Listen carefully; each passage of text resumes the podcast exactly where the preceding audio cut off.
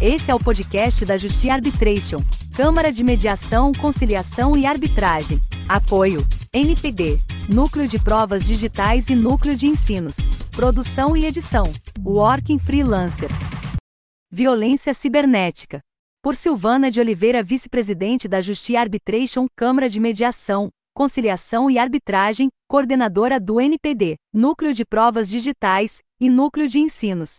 Cyberbullying. O que é, consequências e números no Brasil. O acesso à internet abre um vasto espaço de informação, mas também aumenta as chances de cyberbullying. Acreditando que podem dizer qualquer coisa online, agressores de todas as idades usam dispositivos digitais para perseguir, atacar ou envergonhar as pessoas.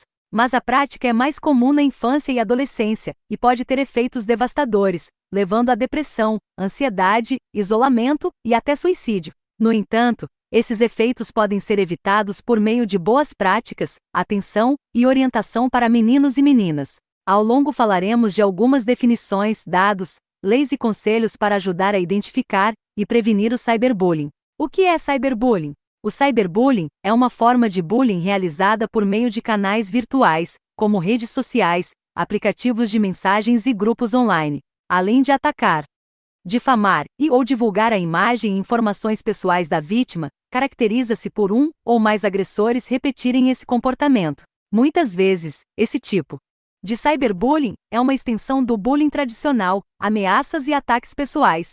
Um exemplo clássico é o cyberbullying contra estudantes, que geralmente começa com brincadeiras maliciosas em um ambiente escolar. Colegas com características de agressor, também conhecidos como agressores, tentam isolar as vítimas, zombando de suas características físicas, sua origem, cor, raça, etnia, religião, preferências ou comportamento. O caso Júlia Gabriele, vítima de cyberbullying. Um caso que tomou repercussão nacional em 2013 foi o da adolescente Júlia Gabriele, cujas fotos foram copiadas e postadas em uma página do Facebook. Alguns foram mais longe ao encontrarem o perfil da garota e enviaram várias mensagens com insinuações maliciosas, essa garota, como todas hoje em dia, tem um perfil no Facebook, como qualquer pessoa normal.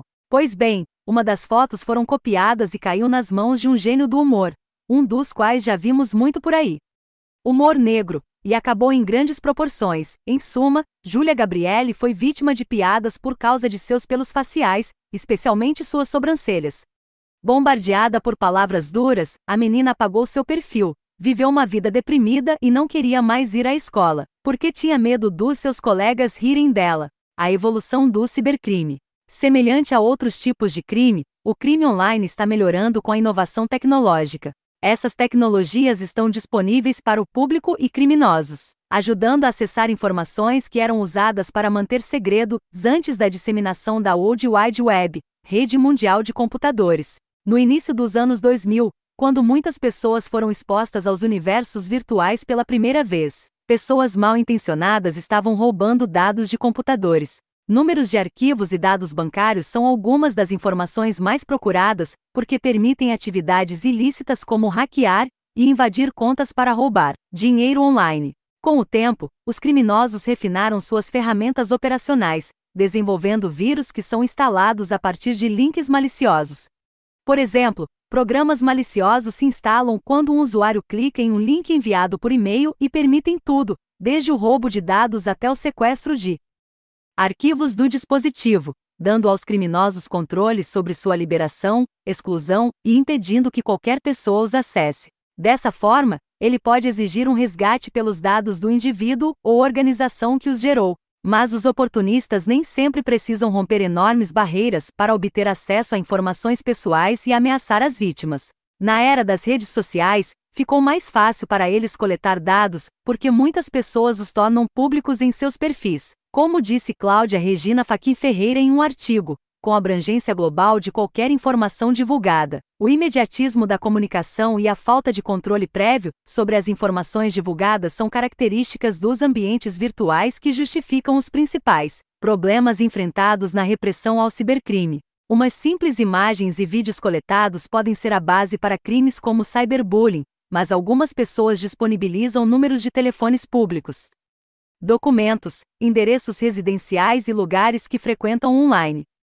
Tal comportamento aumenta o risco de roubo, sequestro e agressão, inclusive pessoalmente. Que tipos de violência ocorrem na internet? Em comparação com o mundo offline, a violência na internet costuma ser mais difícil de detectar, porque há poucos ataques físicos. No entanto, o ambiente permite a violência psicológica, moral e até patrimonial das vítimas por meio da destruição de arquivos digitais. De acordo com a Lei nº 11.340 de 2006, a chamada Lei Maria da Penha, que representa cinco tipos de violência: corpo, qualquer violação da integridade corporal ou saúde. Psicológico, através de ameaças, constrangimento, humilhação, manipulação, isolamento, ameaças constantes, constrangimento, humilhação, manipulação, isolamento, vigilância constante, perseguição, insultos, extorsão, invasão de privacidade, ridícula exploração e restrição do direito de ir e vir ou qualquer outro meio em detrimento da saúde psicológica e da autodeterminação. Sexo. Qualquer conduta que obrigue a vítima a testemunhar, manter ou participar em atividade sexual indesejada, por intimidação, intimidação, uso de força, incentivá-los a comercializar ou usar, de qualquer forma, sua sexualidade. Bens patrimoniais. Qualquer ato que configure a retenção, peculato, destruição parcial ou total de objetos, ferramentas de trabalho, documentos pessoais, bens, valores e direitos ou recursos econômicos de você, inclusive aqueles destinados a satisfazer suas necessidades. Moral. Qualquer conduta que configura calúnia, difamação ou injúrias.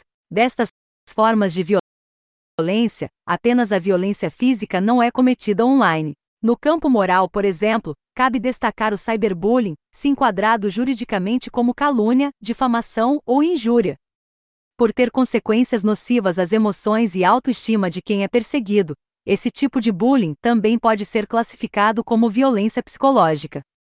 Outros tipos de violência na internet são roubos, furtos e estelionato, sequestros de documentos, golpes por meio de apps de mensagem, como o WhatsApp, discurso de ódio e preconceito contra mulheres, negros, LGBT e outros, divulgação de pornografia infantil, pornografia de revanche, quando imagens ou vídeos são publicados por ex-companheiros ou ex-companheiras que desejam se vingar, promoção de automutilação e suicídio, exaltação de atos terroristas, ameaças, Cyberbullying, dados sobre ciberviolência no Brasil. Ataques, phishing e outros tipos de ciberviolência são bastante comuns no país. A falta de cuidado na proteção das informações pessoais, aliada à popularização dos smartphones, tem impulsionado o crescimento dos golpes virtuais, principalmente por meio de aplicativos de mensagens. Aplicativos como o WhatsApp se tornaram o canal favorito de oportunistas, que criam links maliciosos, códigos para enganar usuários desavisados. O que as leis brasileiras dizem sobre cyberbullying? Desde 2015, o país conta com amparo legal para caracterização e prevenção a qualquer modalidade de bullying, graças à Lei 13.185 de 6 de novembro de 2015. Definindo-a como qualquer ato de violência física ou psicológica, intencional e repetitivo, ocorrido sem motivo aparente, perpetrado por um indivíduo ou grupo, contra uma ou mais pessoas, com a finalidade de ameaçar ou agredir, causar dor e sofrimento à vítima, em um relacionamento de desequilíbrio de poder entre as partes envolvidas. Entre os fatores que caracterizam a intimidação sistemática, a lei cita alguns fundamentos comuns para o cyberbullying, tais como violência física ou psicológica em atos ameaçadores, ameaças, insultos ou discriminação, injúrias pessoais, comentários sistemáticos e apelidos depreciativos, ameaças de qualquer forma, expressões de preconceito, piadas. Afirma ainda que existe uma teia de ameaça, cyberbullying, quando suas próprias ferramentas são utilizadas para difamar, incitar a violência, falsificar fotos e dados pessoais, para criar meios de desconforto psicossocial. O cyberbullying também está entre classificações que se enquadra o bullying, constituindo uma classificação virtual. Violência virtual Quais as consequências para quem a prática? Cada vez mais presente na vida de adolescentes e jovens, o cyberbullying deve ser combatido, preferencialmente por meio de medidas corretivas. Tanto que a lei pertinente estabelece uma punição dos agressores que um dos objetivos do programa, a efetiva responsabilização e a mudança de comportamento. No entanto, Há situações extremas em que o agressor não muda de postura pode ser levado a julgamento, pois o assédio virtual se enquadra em uma ou mais das definições de crimes contra a honra. No Código Penal Brasileiro são assim descritos: calúnia, artigo 138 caluniar alguém, acusações falsas são consideradas crime. Difamação, artigo 139 caluniar alguém, forçá-lo a acusá-lo de ato que prejudique sua reputação. Injúria, artigo 10 ferir alguém, ofender sua dignidade ou conduta. Podem ser multados e presos de um mês a três anos, dependendo do crime e da gravidade. Os responsáveis pelo agressor menor de 18 anos devem indenizar a vítima pelos danos morais. As penas são mais severas quando são cometidos outros tipos de violência cibernética, nos termos da Lei 12.737-2012. O documento fala sobre a tipificação penal dos crimes informáticos, incluindo-os no Código Penal. Portanto, a seção 15 a define a invasão de um dispositivo de computador como invadir dispositivo informático de outra pessoa, com ou sem conexão a uma rede de computadores, violando indevidamente o mecanismo de segurança e com a finalidade de obter, adulterar ou destruir dados ou informações sem a permissão expressa ou implícita do proprietário do dispositivo, ou para instalar vulnerabilidades para obter vantagem ilegal, os infratores podem ser presos de três meses a um ano, além de pagar multa. Por outro lado, o artigo 266 prevê a interrupção ou a perturbação dos serviços telegráficos, telefônicos, informáticos, de telecomunicações ou de comunicação de informação pública constitui crime, punível com pena de prisão de 1 a 3 anos e multa. Outra infração online é descrita no art. 298 do Código Penal que prevê de 1 a 5 anos de prisão para quem falsificar um documento particular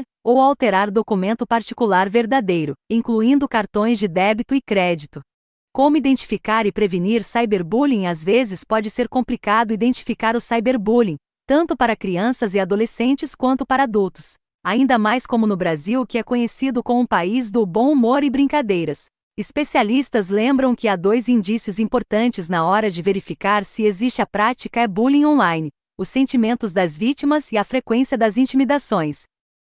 Afinal, as brincadeiras só são reais quando as pessoas estão se divertindo e rindo juntas, não quando alguém se sente ridicularizado, oprimido, exposto ou ameaçado. Assim, o limite entre um comentário humorístico na internet e um cyberbullying deve ser traçada pela vítima, com a agressão começando quando ela se sente inferior. E nessa hora que ela deve pedir para parar. Para o segundo indicador, é a frequência. Deve-se mencionar que qualquer forma bullying ocorre apenas se o bullying for repetido. Isso não significa que uma agressão virtual, insulto ou insulto a uma vítima não seja crime ou punível, significa apenas que não é cyberbullying. Diante de um evento isolado ou em andamento, pais, responsáveis e outros adultos de confiança devem intervir para que a vítima não se sinta completamente sozinha. Ao contrário do mundo real, em um ambiente virtual, o bullying pode ocorrer em proporções assustadoras, deixando as vítimas se sentindo completamente isoladas, presas em um pesadelo sem fim. Portanto, preste atenção se as crianças e os adolescentes tiverem comportamento alterado, apresentarem exaustão física ou psicológica, dificuldade para adormecer ou manter o sono, ou se estiverem ansiosos, se evitarem a internet ou a escola. Estes são os sinais reveladores de cyberbullying. Se você estiver enfrentando esse problema, procure ajuda, consulte um profissional de sua confiança. Acima de tudo, é fundamental ensinar e aprender que as diferenças de cada um os tornam únicos, mas que são igualmente valorizados, independentemente de sua formação, características físicas, interesses e estilo de vida. Cada ação, comentário e conversa tem o poder de afetar aqueles que nos rodeiam. Esse foi mais um podcast da Justiça Arbitration. Conecte-se com a gente. Curtam, compartilhe e comente.